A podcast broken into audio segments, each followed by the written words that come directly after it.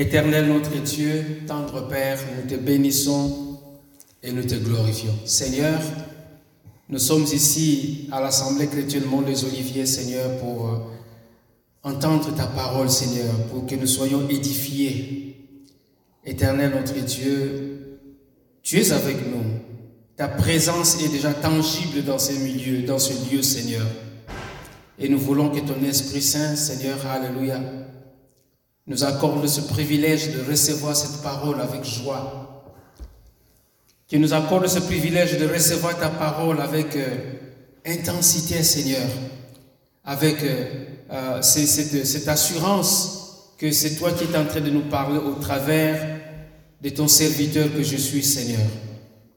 Mets une garde à ma bouche, Alléluia éternel notre Dieu, pour ne pas tomber dans des hérésies, dans des fausses doctrines, mais que ta parole puisse nous instruire, que ta parole puisse alimenter, Seigneur, nos pensées, nos cœurs, Seigneur, pour te servir, car tu es notre seul Dieu, toi qui as payé le prix de notre rachat à la croix de Golgotha, comme nous l'avons célébré tout à l'heure, euh, au moment de partager le repas du Seigneur qui nous appelle dans la Sainte Seine. À toi, Seigneur, l'honneur, la gloire et la puissance au siècle et des siècles. Amen. Alléluia, gloire au Seigneur. Alors, nous commençons toujours par annoncer le titre du message. Et aujourd'hui, le titre du message, c'est euh, L'œuvre de la foi d'Élie. L'œuvre de la foi d'Élie. Donc, Autrement dit, la foi d'Élie, on parle du prophète Élie, avait fait une œuvre dans sa propre vie, dans sa vie à lui. L'œuvre de la foi dans la vie du prophète Élie. Donc l'œuvre de la foi du prophète Élie. Et le texte de référence se trouve dans 1 roi au chapitre 18, du verset 41 jusqu'au verset 46 que je vais lire de ce pas. Et Élie dit à Akab, monte, mange et bois, car il se fait un bruit qui annonce la pluie. Akab monta pour manger et pour boire, mais Élie monta pour au sommet du Carmel et se penchant contre terre, il mit son visage entre ses genoux et dit à son serviteur, monte, regarde du côté de la mer. Le serviteur monta et regarda et dit, il n'y a rien. Élie dit sept fois, retourne. À la septième fois, il dit, voici un petit nuage qui s'élève de la mer et qui est comme la paume de la main d'un homme. Élie dit, monte et dis à Akab, attelle et descends, afin que la pluie ne t'arrête pas. En peu d'instants, le ciel s'obscurcit par les nuages, le vent s'établit et il y eut une forte pluie. Akab monta sur son char et partit pour Gisraël. Et la main de l'Éternel fut sur Élie qui se saignit les reins et courut devant Akab jusqu'à l'entrée de Gisraël. Amen. Oh, gloire au Seigneur. Alléluia. Donc voilà, nous sommes en train euh, de continuer d'approfondir euh, hein, nos connaissances sur euh, cette partie de la vie du prophète Élie. Nous savons par où nous avons commencé si on peut se rappeler les, les messages précédents, donc euh, nous sommes dans la phase d'apostasie profonde du royaume d'Israël et Dieu va susciter un homme pour pouvoir ramener son peuple à lui. Ça, c'était euh, l'objectif, la mission que Dieu avait accordée, avait confiée au prophète Élie, c'est de pouvoir ramener son peuple à lui, le cœur de son peuple à lui. Amen. Et donc pour le faire, parce que quand je dis qu'ils étaient dans l'apostasie, c'est-à-dire qu'ils avaient abandonné l'Éternel pour se livrer aux faux dieux que sont Baal et les Astartés. Donc ils servaient Baal et les Astartés tout en, en sachant que oui, l'Éternel est là, mais leur cœur était euh, tourné vers Baal et les Astartés. Alors, hein, pour raccourcir un peu ce, rappel, donc il y a eu cette compétition qui, a, euh, qui s'est déroulée entre, d'une part, les, prophètes de Baal et des Astartés. Au, total, ils étaient 850. Et d'autre part, il y avait euh, Élie. De, de, chaque côté, il y a eu euh, des holocaustes qui devaient être présentés chacun à son Dieu. Et au bout du compte, c'est finalement euh, Élie, hein, en évoquant son Dieu, euh, le feu est tombé, a consumé l'Holocauste, l'autel et tout le bois et tout ce qu'il y avait. Et donc voilà que euh, la victoire était éclatante et le peuple avait reconnu que euh, l'Éternel seul était le vrai Dieu. Au verset 39, si on peut relire ce passage, la Bible dit, quand tout le peuple vit cela, c'est-à-dire le feu qui était tombé, euh, ils tombèrent sur leur visage et dirent, c'est l'Éternel qui est Dieu, c'est l'Éternel qui est Dieu. Amen. Ils ont déclaré, ils ont reconnu que Baal n'était rien, les Astartés n'étaient rien, mais seul c'est l'Éternel, c'est l'Éternel qui est Dieu, c'est l'Éternel qui est Dieu. Et donc on connaît la suite. Alors, euh, les prophètes de Baal avaient été saisis. Hein, saisissez les prophètes de Baal leur dit Élie qu'aucun d'eux n'échappe et ils les saisirent. Élie les fit descendre au torrent de Kisson où il les égorgea. Donc voilà, ça c'était le sort et c'était conforme à la parole de Dieu selon le livre de Deutéronome. C'était conforme à la parole de Dieu, c'est la sentence qu'il devait recevoir. Maintenant, dans la, la suite, qu'est-ce que nous voyons? Élie dit à Akab, monte, mange. Et en disant cela, euh, nous, voyez, la victoire hein, de est concluante. La victoire est là. Et maintenant, euh, on doit passer à la deuxième étape de sa prière. Parce que si on, se rappelle, il avait prié pour qu'il n'y ait pas de pluie. Et maintenant, il devait prier une autre fois pour que la pluie puisse descendre. Donc, devant cette victoire, Élie avait cette assurance qu'en priant, que l'Éternel allait exaucer sa prière. Il avait cette ferme conviction. Et c'est pour cela que maintenant, en, avant que euh, qu'on assiste à l'exaucement de cette prière, il prend des précautions en disant au roi à Cab de pouvoir monter parce qu'ils étaient au torrent de Kisson. Donc, certainement que le roi Akab avait assisté à, disons, au massacre qui avait été fait à l'endroit des prophètes d'Abal et d'Astarté. Et maintenant, il dit, au, euh, le, prophète Élie dit au roi Akab de pouvoir monter. Pouvoir monter pourquoi? Euh, Sans doute parce que euh, la Bible dit qu'il avait la conviction, il avait la conviction que la pluie allait tomber euh, car le verset 41 dit, car il se fait un bruit qui annonce la pluie. Donc la pluie n'était pas encore là, mais il avait déjà le sentiment qu'il allait pleuvoir. Et donc il demande au roi Akab de pouvoir monter, de pouvoir manger et de pouvoir boire. Bon, quand on parle de manger et de boire, c'est-à-dire pour avoir de nouvelles forces, hein, pour se fortifier parce que le chemin qu'il devait parcourir était, long. Donc ça, c'est un aspect de son manger et boire que l'on peut tirer de cette recommandation de, Élie à l'endroit du prophète, euh, pardon, à l'endroit du roi Akab. Monte, mange et bois.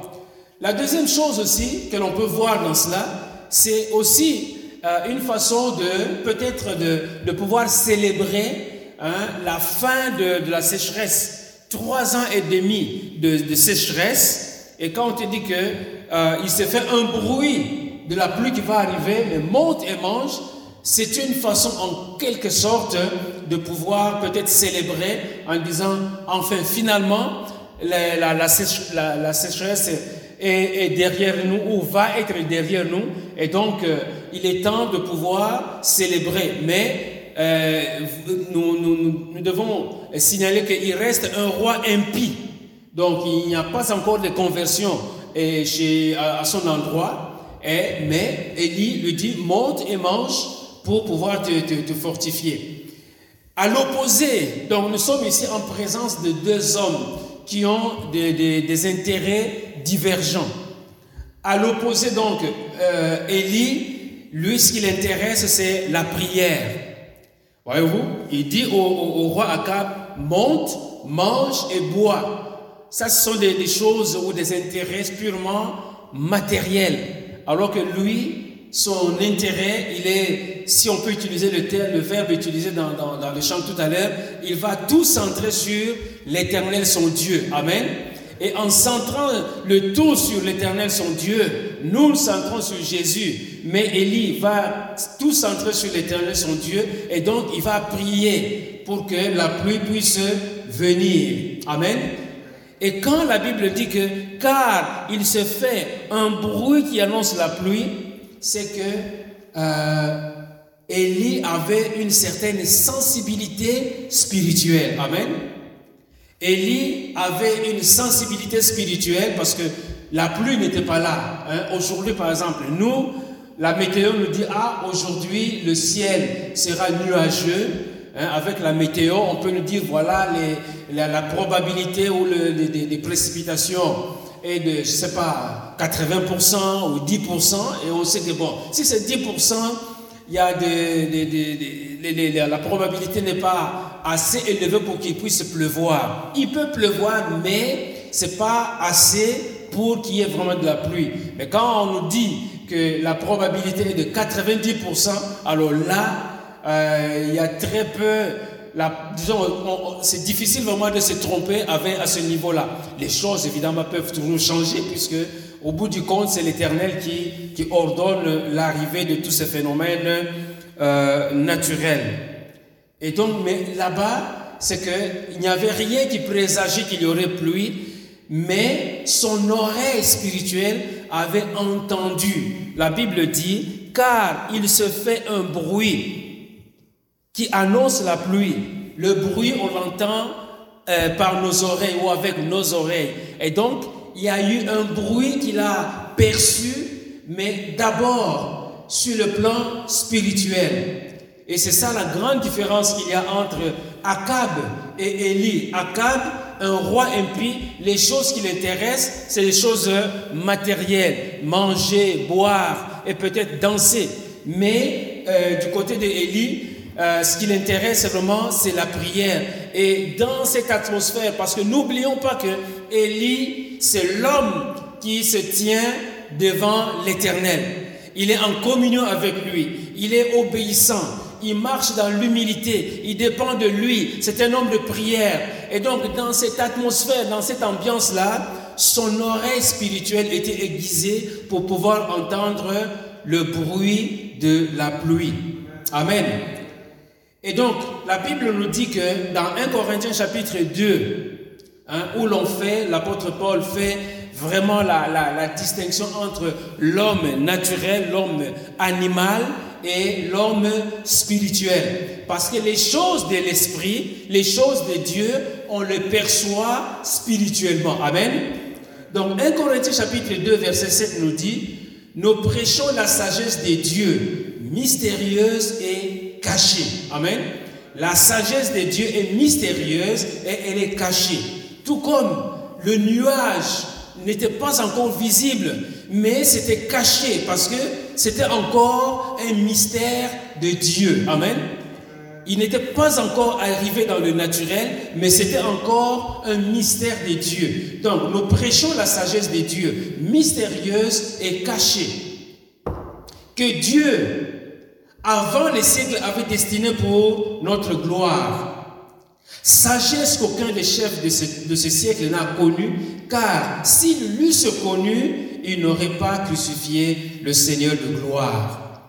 Paul, en annonçant la parole de Dieu, ici, dans le cas d'Élie, il s'agit de la pluie qui doit venir. Et ce sont les nuages qui annoncent la pluie.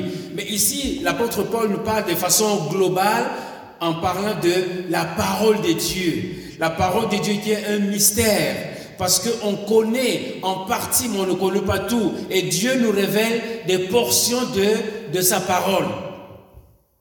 Donc, sagesse qu'aucun des chefs de ce siècle n'a connue, car s'ils l'eussent connue, ils n'auraient pas crucifié le Seigneur de gloire. Mais comme il est écrit, ces choses, ce sont des choses que l'œil n'a point connues, que l'oreille n'a point entendues et qui ne sont montées au cœur de l'homme, des choses que Dieu a préparées pour ceux qui l'aiment. Amen. Dieu avait préparé, dans le cas d'Élie, Dieu avait préparé la pluie pour qu'elle puisse arriver, mais Élie l'avait perçu euh, disons, spirituellement, dans le surnaturel, afin que la pluie ne puisse tomber. Parce que c'est quelque chose qui était encore caché, que Élie n'avait pas encore vu même de ses propres yeux, mais qui était encore caché dans la sagesse de Dieu.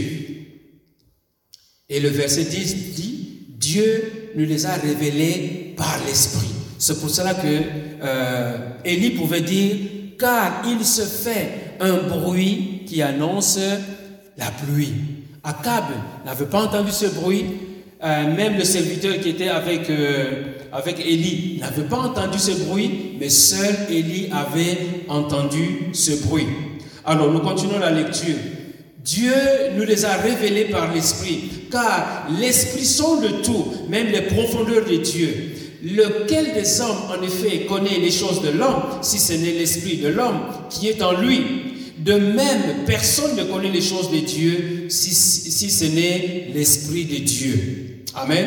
Or, nous n'avons pas reçu l'esprit du monde, mais l'esprit qui vient de Dieu, afin que nous connaissions les choses que Dieu nous a données par sa grâce. Amen.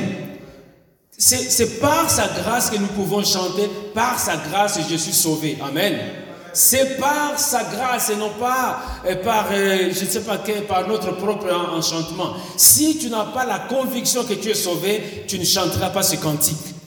Amen.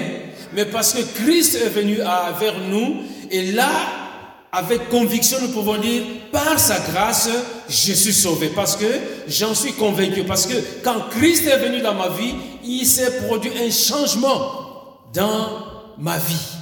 Amen. Donc, ce sont des choses que, euh, que nous connaissons, afin que nous connaissions les choses que Dieu nous a données par sa grâce. Si on prend quelqu'un, un passant, quelqu'un dans la rue qui n'a aucune relation avec le Seigneur, et tu lui dis, écoute, euh, bien-aimé, chantons par sa grâce, je suis sauvé. Il va te regarder avec des grands yeux pour dire, je ne comprends pas ce que tu es en train de dire. Parce que je ne sais pas, je ne connais pas ce langage. Voyez-vous, je ne connais pas ce langage. Moi, je bien chanter. Et si tu m'amènes à chanter euh, les, chants d'une des stars du monde, ah là, je vais me déchaîner. Mais ce que tu es en train de dire là, je n'en sais absolument rien. Parce que son cœur est encore fermé aux choses de Dieu. Et le verset 13 dit, et nous en parlons non avec des discours qu'enseigne la sagesse humaine, mais avec ce qu'enseigne l'Esprit, employant un langage spirituel pour des choses spirituelles. Amen. Donc quand nous disons que Dieu te bénisse, entre nous, on se comprend. C'est-à-dire, nous, entre enfants de Dieu, on se comprend que Dieu te bénisse. Mais, encore une fois, quelqu'un qui, ne connaît pas le Seigneur, de dire que Dieu te bénisse, va te dire, mais est-ce que tu es en train de te moquer de moi? Je ne connais pas le Dieu auquel tu, te, fais référence, que Dieu te bénisse, qui va me bénir? Qu'est-ce qui va m'arriver? Est-ce qu'il euh, y a de l'argent qui va tomber sur moi pour voir que Dieu est en train de me bénir? Voyez-vous Parce qu'on ne parle pas le même langage. Amen. Et le verset 14 dit, mais l'homme animal ne reçoit pas les choses de l'esprit car elles sont une folie pour lui. Hein? Simplement cette phrase, Jésus t'aime. Non. Pourquoi est-ce que tu dis d'abord, je ne vois pas ce Jésus Comment est-ce que Jésus peut m'aimer? C'est une folie. Quand on parle comme ça, c'est une folie pour l'homme qui est encore animal, c'est-à-dire qui n'a aucune relation avec le Seigneur. Mais l'homme animal ne reçoit pas les choses de l'Esprit de Dieu, car elles sont une folie pour lui et euh, il ne peut les connaître parce que c'est spirituellement qu'on en juge. L'homme spirituel, au contraire, juge de tout, il n'est lui-même jugé par personne. Donc, bien aimé, euh, Élie avait la capacité de pouvoir euh, sentir les choses dans le monde spirituel parce qu'il était en communion constante avec l'Éternel. Et nous aussi, nous avons besoin de pouvoir développer cette sensibilité aux choses de Dieu. Amen. Nous devons acquérir cette sensibilité euh, aux choses de Dieu, à pouvoir percevoir ce que Dieu veut nous montrer, ce que Dieu veut nous enseigner. Comment? Ben, En étant simplement associé à la parole de Dieu, à, en étant dans la prière, en lisant la parole de Dieu, en méditant la parole de Dieu, en passant du temps avec le Seigneur, nous allons au fur et à mesure développer cette sensibilité euh, des choses Seigneur. La sensibilité ne veut pas dire qu'on doit nécessairement percevoir des choses qui vont arriver. Hein, c'est un don qui est réservé à certaines, personnes. Mais la sensibilité aux choses de Dieu, c'est que quand on lit la parole de Dieu, on dit, mais cette parole m'interpelle, cette parole me concerne, avant même de, peut-être de penser que, ah, peut-être elle s'applique à telle ou telle personne, mais déjà soi-même en disant, non, cette parole est en train, me, me concerne. Je suis interpellé par cette, parole. Et étant interpellé par cette parole, mais on prend les mesures nécessaires. Si c'est une, euh, une correction, on se corrige. Si c'est un encouragement, on prend l'encouragement. Si c'est un, reproche, on, regarde le reproche, et on se répand. Voyez-vous, c'est ça, développer la sensibilité spirituelle aux choses de Dieu. Amen. Et je rappelle ce passage que nous trouvons dans 1, euh, roi chapitre 17 verset 1er. Je prends ici la, version de, Darby qui dit Et, Élie le Tishbite, d'entre euh, les habitants de Galaad, dit à Akab L'Éternel, le Dieu d'Israël, devant qui je me tiens, est vivant. Amen. L'Éternel devant qui je me tiens, ou l'Éternel dont je suis le serviteur. Hein? Donc, euh, on a ces, deux versions. L'Éternel dont je suis le serviteur ou l'Éternel devant qui je me tiens, il n'y aura euh, ces années ni rosée, ni plus sinon à ma parole. Si Élie a eu l'audace, si je puis dire, de parler ainsi, c'est parce qu'il était en communion avec l'Éternel. C'est parce qu'il entendait les choses de Dieu. Parce que Dieu lui parlait et il obéissait et il exécutait les ordres qu'il recevait de l'Éternel. Et en parlant de la, sensibilité spirituelle, euh, Jésus, euh, quand il a parlé à ses contemporains, hein, les, religieux, c'est-à-dire les scribes et les pharisiens, les scribes et les pharisiens ne l'ont pas reconnu comme le Messie que Dieu, que l'Éternel avait envoyé auprès de son peuple. Et si vous, euh, on va voir dans le chapitre 13 de Matthieu qui est en fait le chapitre qui nous parle de euh, la, parabole du semeur. Mais euh, dans ce que Jésus avait donné comme description, disons, de différents terrains sur lesquels la, parole de Dieu était tombée, au verset 13, il y a une parenthèse qui est très très importante et qui montre aux enfants d'Israël, aux juifs et aux pharisiens que euh, leur cœur était dur d'entendement, que leur cœur ne recevait pas les choses de Dieu. Donc au chapitre 13, verset 13, la Bible dit, c'est pourquoi je, je leur parle en parabole, parce qu'en voyant, ils ne voient point, et qu'en entendant, ils n'entendent ni ne comprennent. Les pharisiens ne comprenaient rien. Ils entendaient, mais c'est comme si ça passait par-dessus la tête parce que leur cœur était complètement fermé à ce que Dieu euh, était en train de, faire. Et pour eux, donc je reprends, c'est pourquoi je leur parle en parole, en parabole, parce que euh, parce qu'en en voyant, ils ne voient point, et qu'en entendant, et qu'en en entendant, ils n'entendent ni ne comprennent. Et pour eux s'accomplit cette prophétie d'Ésaïe. Vous entendrez de vos oreilles et vous ne comprendrez point. Vous regarderez de vos yeux et vous ne verrez point. Et c'était le cas pour les pharisiens, les scribes et même les, les sadducéens. Car le cœur de ce peuple est devenu insensible. Le cœur de ce peuple est devenu insensible. Ils ont endurci leurs oreilles et ils ont fermé leurs yeux de peur qu'ils ne voient de leurs yeux, qu'ils n'entendent de leurs oreilles, qu'ils ne comprennent de leur cœur, qu'ils ne se convertissent et que je ne le guérisse.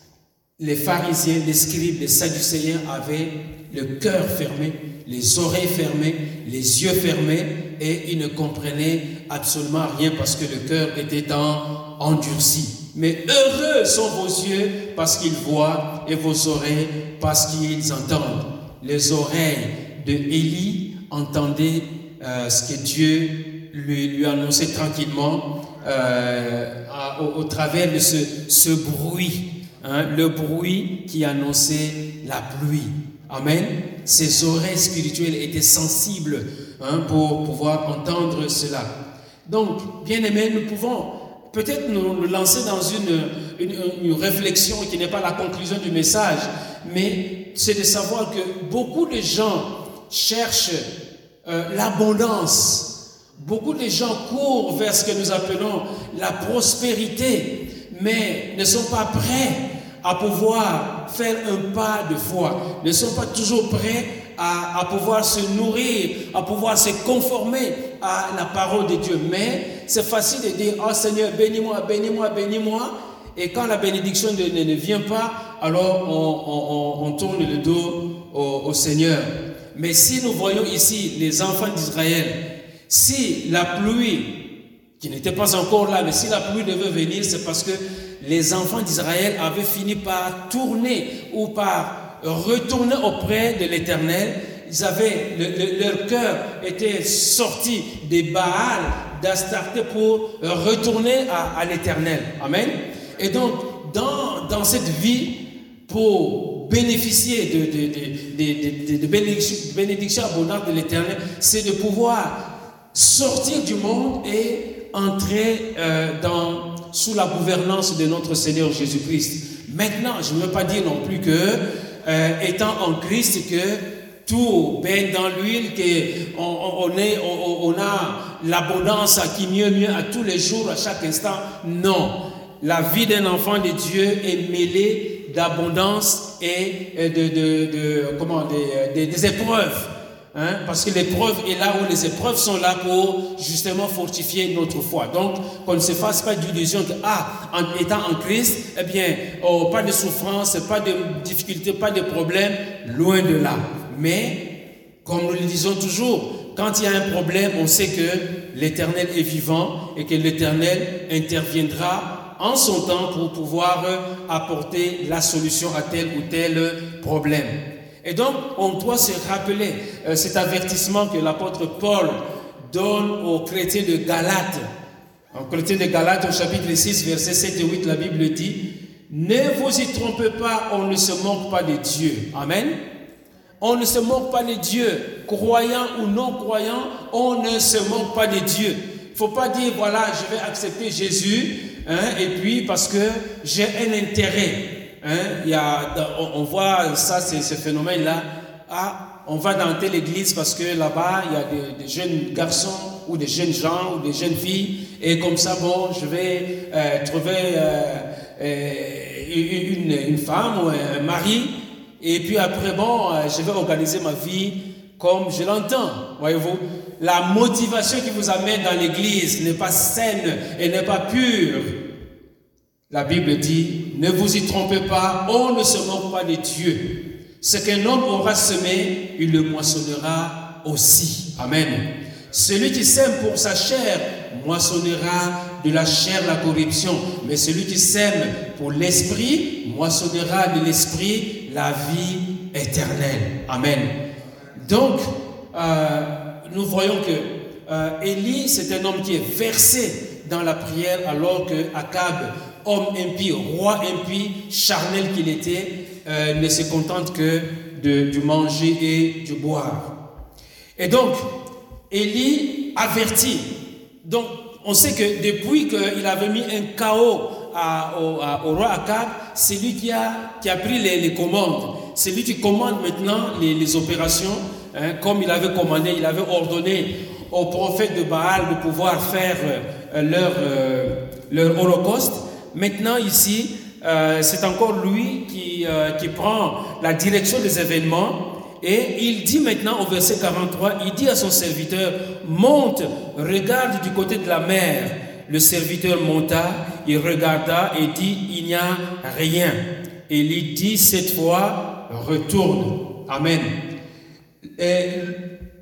Euh, le prophète Élie était sur la montagne, sur le Carmel. Or, le Carmel, comme on l'a vu la dernière fois, c'était le jardin verdoyant.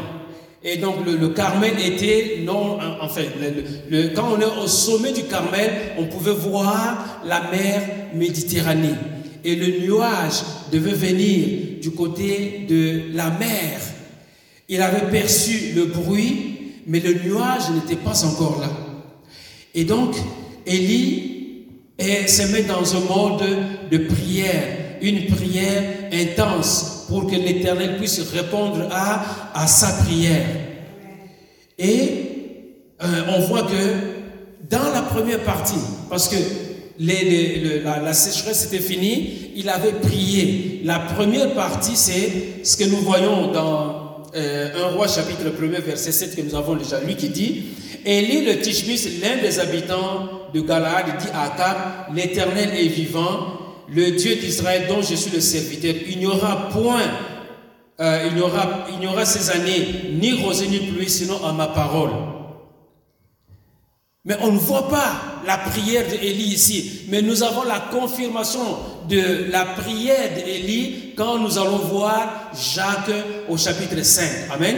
On avait déjà mentionné hein, cette, euh, disons la, jonction de ces deux versets. Jacques chapitre 5, verset 17 dit, Élie était un homme de la même nature que nous. Il pria avec instance pour qu'il ne plût point et il ne tomba point de pluie sur la terre pendant trois ans et six mois. Ça, c'est la première prière d'Élie avant qu'il ne pleuve. Ou la première prière d'Élie pour que le ciel soit fermé, pour qu'il n'y ait pas de pluie. Mais maintenant, il devait, il devait prier de nouveau il devait prier de nouveau et c'est ce que nous trouvons euh, au verset 18. Euh, le verset 18 qui dit, puis il pria de nouveau. Et il pria de nouveau, c'est la prière que nous sommes en train de vivre maintenant, de voir ici. La, Bible qui, dit, euh, voici, non, mais Élie monta au sommet du Carmel et se penchant contre terre, il mit son visage entre ses genoux. Donc c'est l'accomplissement maintenant du verset 18 que nous voyons, qui est le verset 18 qui est dans Jacques 5.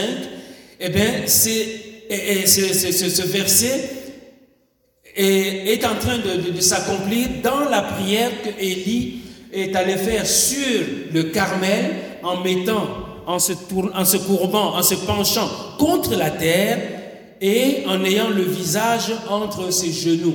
Donc c'est une position euh, dans laquelle Élie était en train de prier de façon intense. La Bible dit que la prière du juste a une grande, la, prière fervente du juste a une grande efficacité. Élie était un homme de la même nature que nous. Maintenant, le verset 5, le verset 18, il dit, puis il pria de nouveau. Voyez-vous, il avait d'abord prié et maintenant il prie de nouveau. Pourquoi?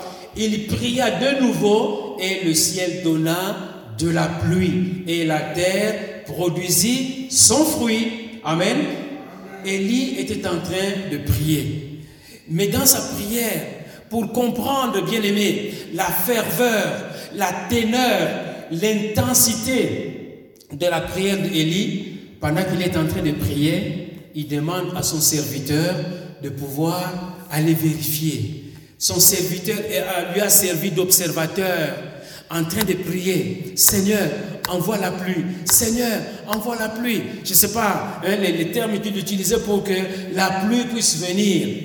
La première fois, le serviteur va voir, il dit, ah, maître, il n'y a pas de pluie.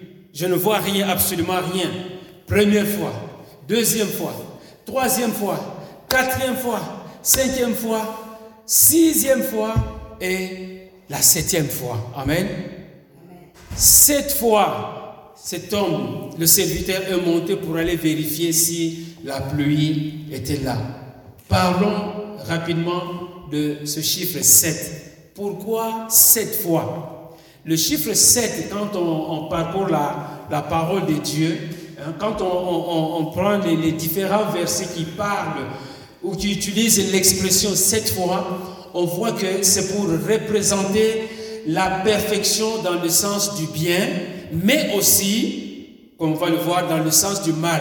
Donc le nombre 7, quand on, lit les différents passages où on parle du nombre 7, c'est pour amener la chose à la perfection. C'est-à-dire que c'est dans, en priant cette fois, c'est comme si dans la pensée de Dieu, on atteignait une certaine perfection.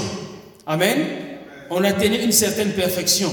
C'est pour cela que, euh, si on se rappelle, quand Jésus a, dit à Pierre que euh, Pierre est allé demander à, Jean, mais combien de fois est-ce que je dois pardonner à mon frère s'il a péché euh, contre moi? Est-ce que ça va être sept fois? Parce qu'en fait, en atteignant l'ombre, c'est comme si on avait atteint une certaine perfection dans l'ordre de pouvoir pardonner à quelqu'un.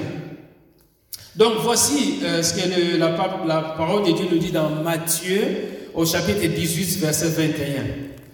Alors Pierre s'approcha de lui et dit, Seigneur, combien de fois pardonnerai-je à mon frère lorsqu'il péchera contre moi? Sera-ce jusqu'à sept fois Jésus lui dit, on est au verset 22, Jésus lui dit, je ne te dis pas jusqu'à sept fois, mais jusqu'à 70 fois 7 fois, ou dans certaines versions, on dit jusqu'à 70 fois 7 fois. Amen. Donc ce n'est pas juste 7, mais en fait, eh, tu peux pousser ça le plus loin possible. 70 fois 7 fois. Amen. Dans les 70, il y a le 7 et 7 fois. Donc c'est comme la perfection, c'est vraiment dans le septième, dans les 7 fois que tu peux pardonner à ton frère. Dans Luc chapitre 17, verset 4, la Bible dit, un peu dans le, dans le, même esprit de pouvoir pardonner. Et s'il a péché contre toi sept fois, cette fois-ci, la personne a péché contre toi sept fois, et s'il a péché contre toi sept fois dans un jour, et que sept fois il revienne à toi, disant, euh, je me répands, tu lui pardonneras. Donc même si la personne a péché contre toi sept fois, mais que, les, que, cette fois il revient vers toi pour dire pardonne-moi, pardonne-moi, pardonne-moi, eh bien tu lui pardonneras. Amen. Dans le, livre de la Genèse, je vais passer rapidement un peu les, différents passages pour que l'on puisse voir euh, la, manière dont le, chiffre 7 est utilisé. Genèse chapitre 4, verset 15. L'Éternel dit, si quelqu'un tuait Caïn, Caïn sera vengé sept fois. Et l'Éternel mit un signe sur Caïn pour que quiconque le trouverait ne le tue point.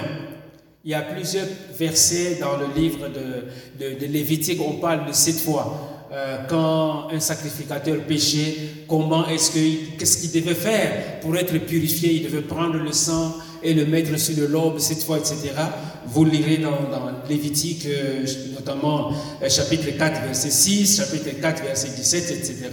Mais nous sommes peut-être plus familiers avec certains passages, comme dans Josué, en allant attaquer hein, la prise de Jéricho.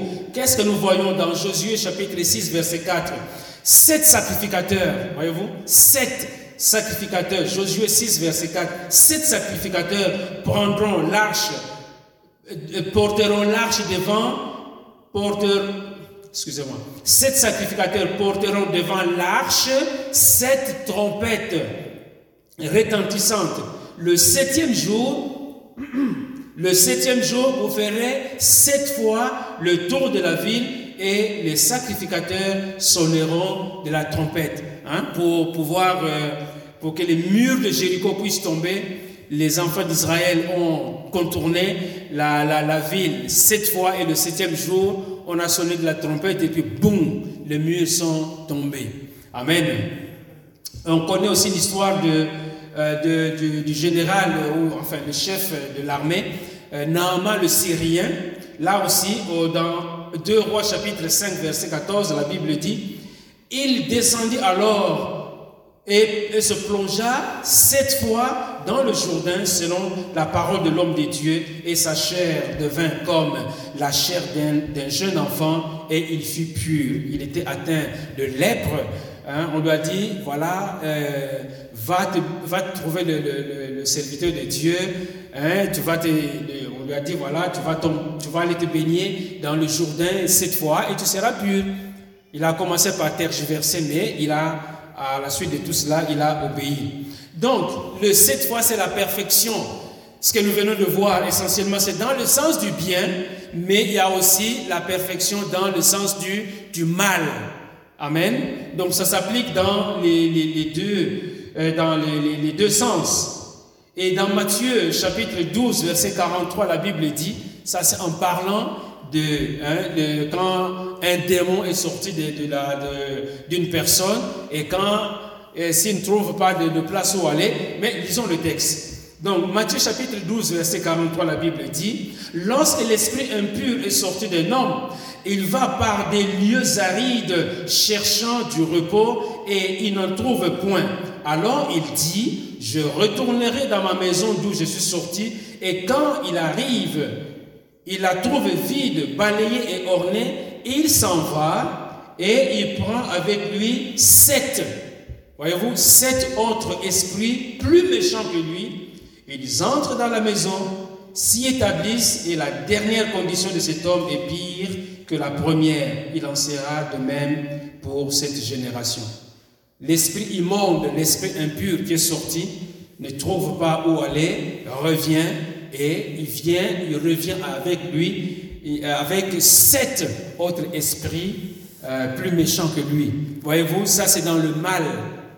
Dans le mal aussi, cette perfection à, à faire le mal. Luc chapitre 8, verset 1er.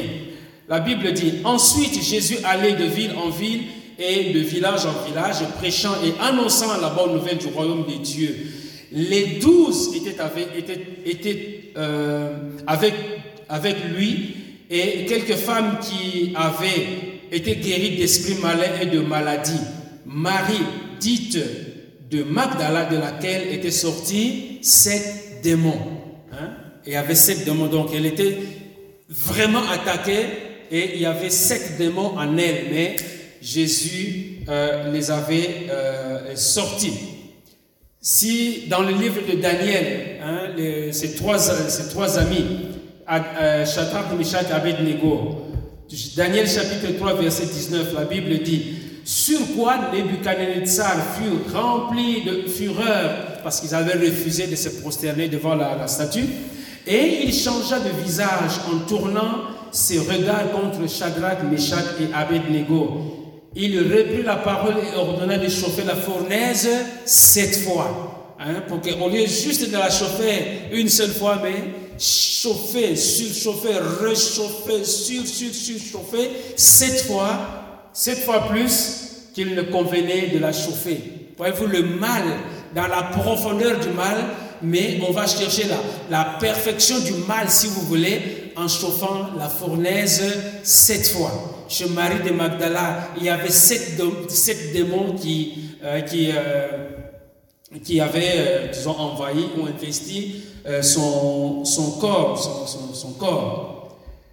Et donc, si vous lisez hein, dans le livre de l'Apocalypse, on parle de sept églises, on parle de sept esprits, de sept trompettes, etc. Donc, ce chiffre nous parle, disons, de la perfection selon qu'on va dans la direction du bien ou dans la direction euh, du mal. Et donc, euh, finalement, a envoyé son, serviteur et à la septième fois, il dit, voici un petit nuage qui s'élève de la mer et qui est comme la paume de la main d'un homme.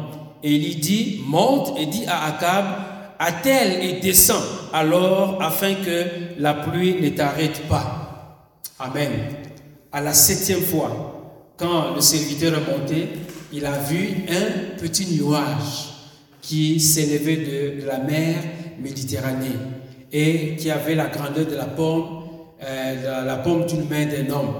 Donc il fallait avoir des bons yeux pour distinguer, je ne sais pas, la, distance entre le Carmel et, la mer Méditerranée pour voir que hmm, y a un, petit nuage qui est en train de, de, de, s'élever. Il dit, voici un petit nuage. Voyez-vous, Élie, avec le bruit qu'il avait entendu maintenant, de loin, il perçoit un petit nuage parce qu'il est resté dans cette atmosphère de la prière. C'est pour cela que, bien aimé, on n'insistera jamais de dire de prier, de prendre le temps dans la prière, d'être patient dans la prière, de pouvoir gémir dans la prière, de pouvoir continuer et continuer et persévérer dans la prière. Et c'est ce que Jésus nous a enseigné de prier sans cesse et de ne jamais nous relâcher. Voyez-vous, c'est dans la prière, mes bien-aimés, la prière fervente du juste a une grande efficacité. Et encore une fois, Élie est en train de donner un conseil au roi Akab en lui disant maintenant à tel cours? Parce que sinon la pluie va t'arrêter. Parce que la pluie, ce genre de pluie après la sécheresse, ce sont des pluies qui sont diluviennes, des pluies torrentielles et ils peuvent s'abattre avec euh, une intensité telle que ça peut euh, démolir peut-être certaines constructions qui sont euh, instables. Et donc, la septième fois, le, roi, le prophète Élie demande à son, serviteur d'informer le roi Akab de pouvoir se préparer pour quitter le, lieu où, où il habitait. Jusqu'ici, on parle simplement du roi Akab. Il est seul. On nous avait déjà dit qu'il était marié, il avait sa femme Jézabel, mais dans toute cette péripétie que nous venons de suivre, Jézabel, on ne l'entend pas intervenir quelque part. Pourquoi? Dieu seul sait. Elle interviendra en temps et lieu. Amen. Pour le moment, il s'agit du, du roi Akab. Et en agissant de cette manière, Élie agit comme un citoyen qui est loyal envers son chef, sans être complaisant, je le précise.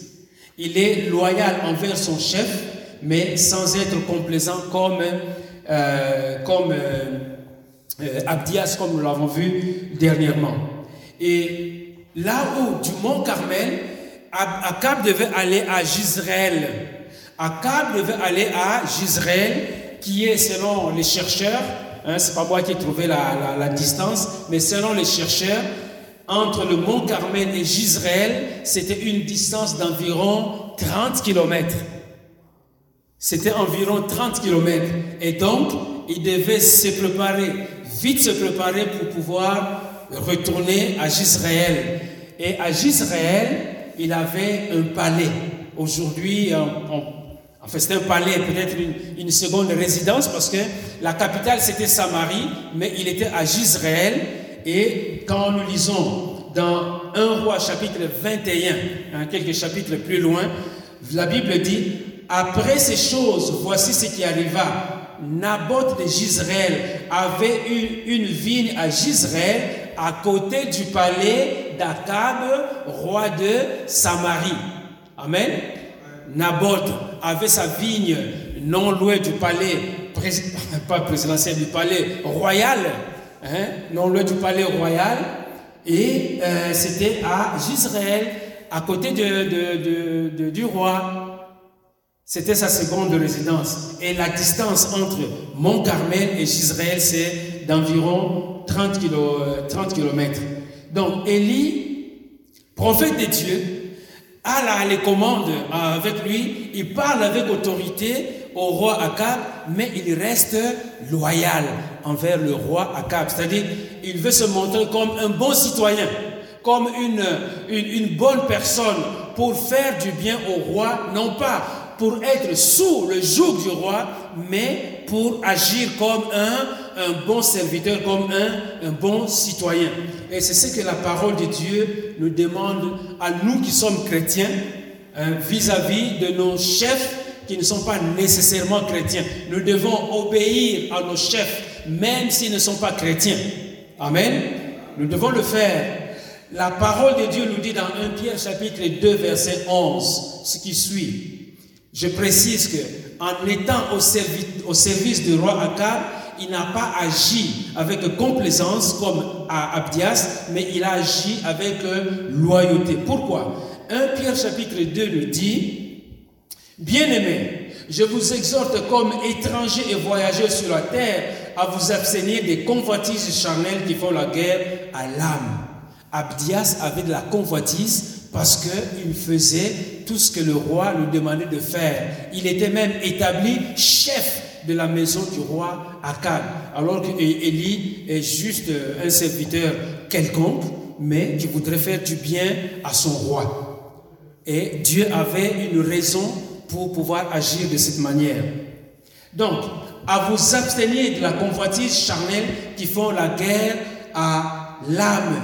Et on ne voit aucun, aucune poussière de convoitise dans le cœur de, de, Ayez au milieu de païens une bonne conduite.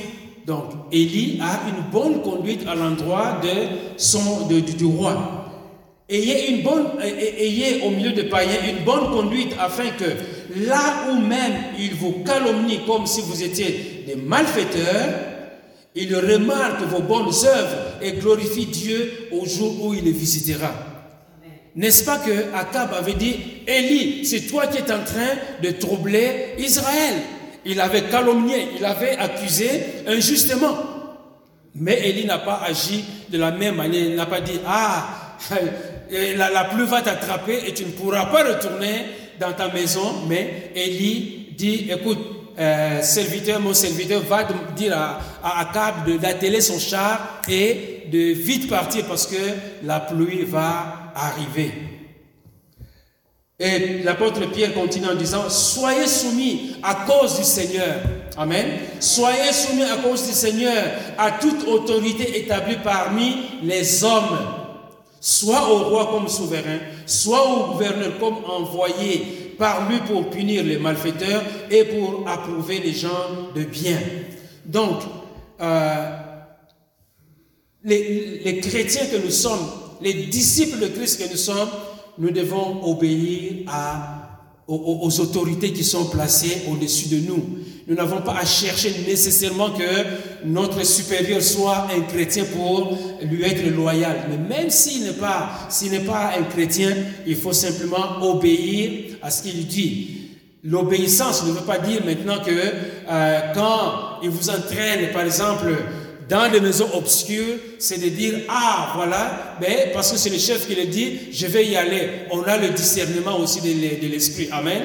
La parole de Dieu doit te dire, non, ça, ce n'est pas conforme à la parole de Dieu. Ce qu'il te demande n'a rien à voir, par exemple, avec ton, travail.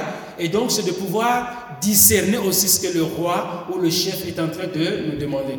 Car c'est la volonté de Dieu qu'en pratiquant le bien, en pratiquant le bien, vous réduisez au silence les hommes ignorants et insensés. Et c'est ce que Élie a fait en, donnant un bon conseil au roi Akab. Étant libre, sans faire de la liberté un voile qui couvre la méchanceté, mais agissant comme des serviteurs de Dieu. Donc en toutes choses, devant notre supérieur, nous agissons comme un serviteur ou une servante de Dieu. Amen. Alléluia. Donc, si nous, poussons un peu la, la réflexion sur cet aspect-là, nous voyons que Élie a agi selon Éphésiens chapitre 6, versets 5 et 8. Et 1 euh, Timothée 2 que nous allons voir tout à l'heure. Éphésiens chapitre 6, verset 5 dit, Serviteurs, obéissez à vos maîtres selon la chair. Obéissez à vos maîtres selon la chair, avec crainte et tremblement, dans la simplicité de votre cœur, comme à Christ. Amen. C'est bien, c'est clair, c'est limpide, comme à Christ. Non pas seulement sous leurs yeux, comme pour plaire aux hommes, mais comme des serviteurs de Christ qui font de bon cœur la volonté de Dieu. Quand on nous entraîne dans des choses de la corruption, on n'est pas en train de faire la volonté de Dieu. La bonne chose à faire, à mon sens, c'est de pouvoir démissionner. On démissionne, non, je ne peux pas entrer dans le jeu de la corruption, alors je démissionne. Mais évidemment, on sait que dans les circonstances, surtout dans, nos pays où euh, euh, on, a, besoin de, toutes les ressources, démissionner, ça, ça vient difficilement à l'esprit. On ferme les yeux et puis on se lance là-dedans et on finit par entrer dans le jeu de celui qui est notre supérieur, malheureusement. Et c'est comme ça que la corruption se répand comme la, comme la gangrène. Ça commence très petit et ça se développe et ça devient un fléau. Non pas seulement sous leurs yeux, comme pour plaire aux hommes, mais comme des serviteurs de Christ qui font de bon cœur la volonté de Dieu. Servez-les avec empressement, comme servant le Seigneur et non des hommes, sachant que chacun, soit esclave, soit libre, recevra du Seigneur selon ce qu'il aura fait de bien. Amen. Faisons du bien à nos supérieurs à nos gestionnaires, à nos chefs d'équipe, à, à, nos directeurs, etc., etc., faisons-leur du bien parce que Christ va nous le rendre. Et vous, maîtres, agissez de même à leur égard et abstenez-vous de, menaces, sachant que leur maître est le vôtre et dans les cieux et que devant lui, il n'y a point d'acception de personne. Akab n'a pas utilisé le verset 9. Voyez-vous? Si Akab euh, agissait selon Dieu, selon son maître, l'éternel Dieu, il n'aurait pas accusé euh, Élie de pouvoir s'aimer le trouble en Israël. Mais comme il servait son maître, les, les Baals et les Astartés, c'est normal qu'il puisse accuser euh, Élie qui faisait du bien. 1 Timothée chapitre 2, verset 1, la Bible nous dit, J'exhorte donc avant toute chose à faire des prières, des supplications, des requêtes, des actions de grâce pour tous les hommes, pour les rois. Et moi, j'ajoute entre parenthèses, pour les chefs d'État, pour les présidents, pour les premiers ministres, les, autorités de la ville, hein, et pour le roi et pour tous ceux qui sont élevés en dignité. Donc, ma parenthèse est valable. Hein, je mets ça parce que le maire de la ville est élevé en dignité. Amen. Votre directeur dans votre corporation est élevé en dignité. Donc, toi, subalterne employé, tu as la responsabilité de prier pour ton chef d'équipe, pour ton manager, pour ton directeur, pour le chef de maire de la ville, etc., jusqu'au président ou au premier ministre pour le roi et pour tous ceux qui sont élevés en dignité, afin que nous menions une vie paisible et tranquille en toute piété et honnêteté. Cela est bon et agréable devant Dieu notre Sauveur, qui veut que tous les hommes soient sauvés et parviennent à la connaissance de la vérité. Amen. Donc, bien aimé, enlevons cet esprit de dire, ah, le, chef qui est là n'est pas de mon parti, donc je ne vais pas prier pour lui enlevons cette pensée, le, chef qui est là n'est pas de mon ethnie ou de ma tribu, donc je ne veux pas prier pour lui. Non, c'est pas, c'est pas biblique. Le chef est là, on prie pour lui. Parce que la Bible nous dit aussi que le cœur du roi est comme un courant d'eau entre les mains de l'éternel. Amen.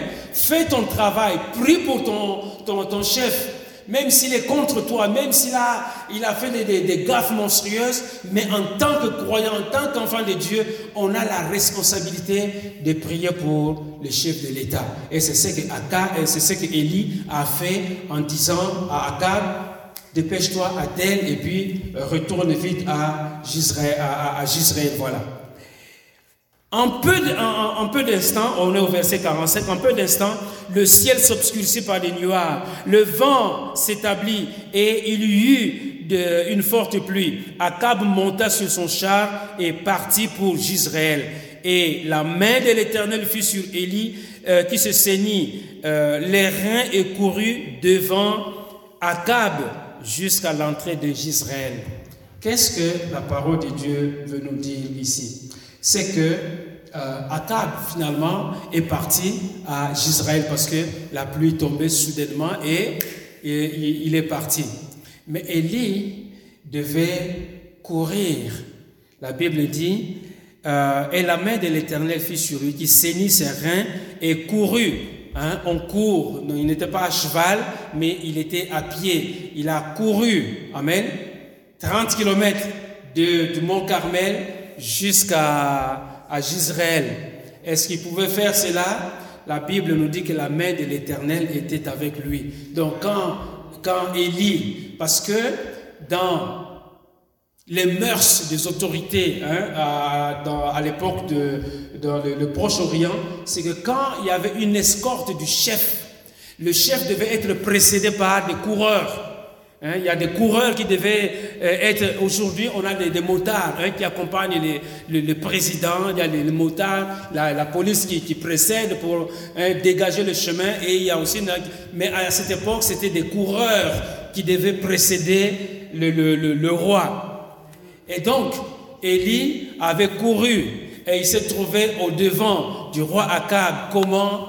30 kilomètres C'est parce que la main de l'Éternel était avec lui. Amen. Il n'a pas couru par ses propres forces, mais c'est la main de l'Éternel qui, l'a conduit. Parce que euh, certains chercheurs euh, disent que euh, ces coureurs-là qui étaient entraînés, ils pouvaient faire 160 km en moins de deux jours.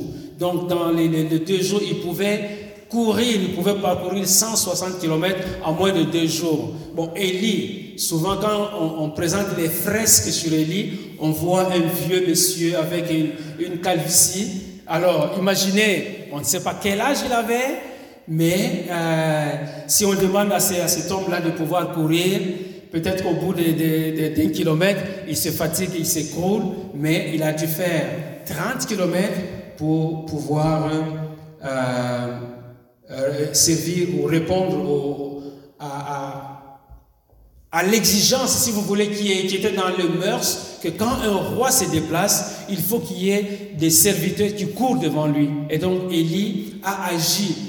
Il a témoigné de sa loyauté, non pas en se mettant sous le joug du, roi Akab, mais pour lui montrer que euh, même s'il était un roi impie, mais que lui, il était au-dessus et qu'il agissait selon Dieu. C'est pour cela que j'insiste là-dessus que nous, comme euh, euh, enfants de Dieu, nous devons prier pour nos autorités. Que le chef de l'État soit bon ou mauvais, c'est pas notre problème. Prions pour, pour la, la, personne et Dieu va se charger du cœur de cet homme. Mais quand on, lance des, imprécations contre le chef de l'État, eh bien, nous nous faisons du tort à, à nous-mêmes. Donc, je disais que lui qui a fait descendre le, feu du ciel, au lieu d'être arrogant, mais il est un serviteur, il dit, c'est le roi, c'est pas à moi de juger le roi, l'Éternel va s'occuper du roi, mais moi, ma responsabilité, c'est de pouvoir l'aider c'est de pouvoir euh, lui, donner un, bon service. Et puis le reste, bon, le, Seigneur va s'en occuper. Amen. Et donc voilà une bonne attitude que nous devons euh, adopter, nous aussi, à l'égard de nos chefs d'État partout où euh, nous sommes. Parce que on sait que bon, il y a beaucoup de choses qui, ne sont pas toujours agréables qui se font dans nos pays, mais notre responsabilité première, c'est de pouvoir prier pour les chefs d'État comme nous le voyons ici. Et Dieu est capable de pouvoir agir comme il a fait. La, Bible dit euh, la, bonne main et la bonne main, verset 46, et la bonne main de l'Éternel fut sur Élie qui saignit euh, les, reins et courut devant Akab jusqu'à l'entrée de Gisraël. Donc, mission accomplie. Amen. Le roi pouvait entrer avec euh, une escorte divine ou spirituelle avec simplement Élie qui était au devant, ça devait certainement impressionner les gens. Et la première personne, j'imagine, qui était impressionnée, c'est Madame Jézabel, parce que au verset 19, au chapitre 19, elle va maintenant se lever. Alors, Dieu, on verra quand est-ce qu'on pourra euh, suivre cette, cette partie de, l'histoire de la vie du prophète Élie, mais euh, jusqu'ici, dans ce que nous voyons, c'est vraiment Élie qui, est, euh, qui, est qui a accompli une mission, je dirais, à la perfection, hein, parce qu'il avait déclaré une parole selon Dieu et il déclare une autre parole selon Dieu, et tout est accompli pour que le peuple d'Israël puisse reconnaître que seul l'Éternel est Dieu. Et nous revoyons chez Élie cet homme dans la simplicité, dans la prière, dans l'humilité, dépendant des dieux, mais aussi loyal envers le roi euh, qui, qui, le gouvernait. Il a servi loyalement au roi sans être sous le joug du roi et il a prié et il a agi de la manière qui convenait à l'époque de pouvoir servir le roi, c'est-à-dire de pouvoir courir. Mais encore une fois, il n'a pas couru charnellement c'est-à-dire, il n'a pas couru euh, tout seul avec ses propres capacités, mais la main de l'Éternel était sur lui. Amen.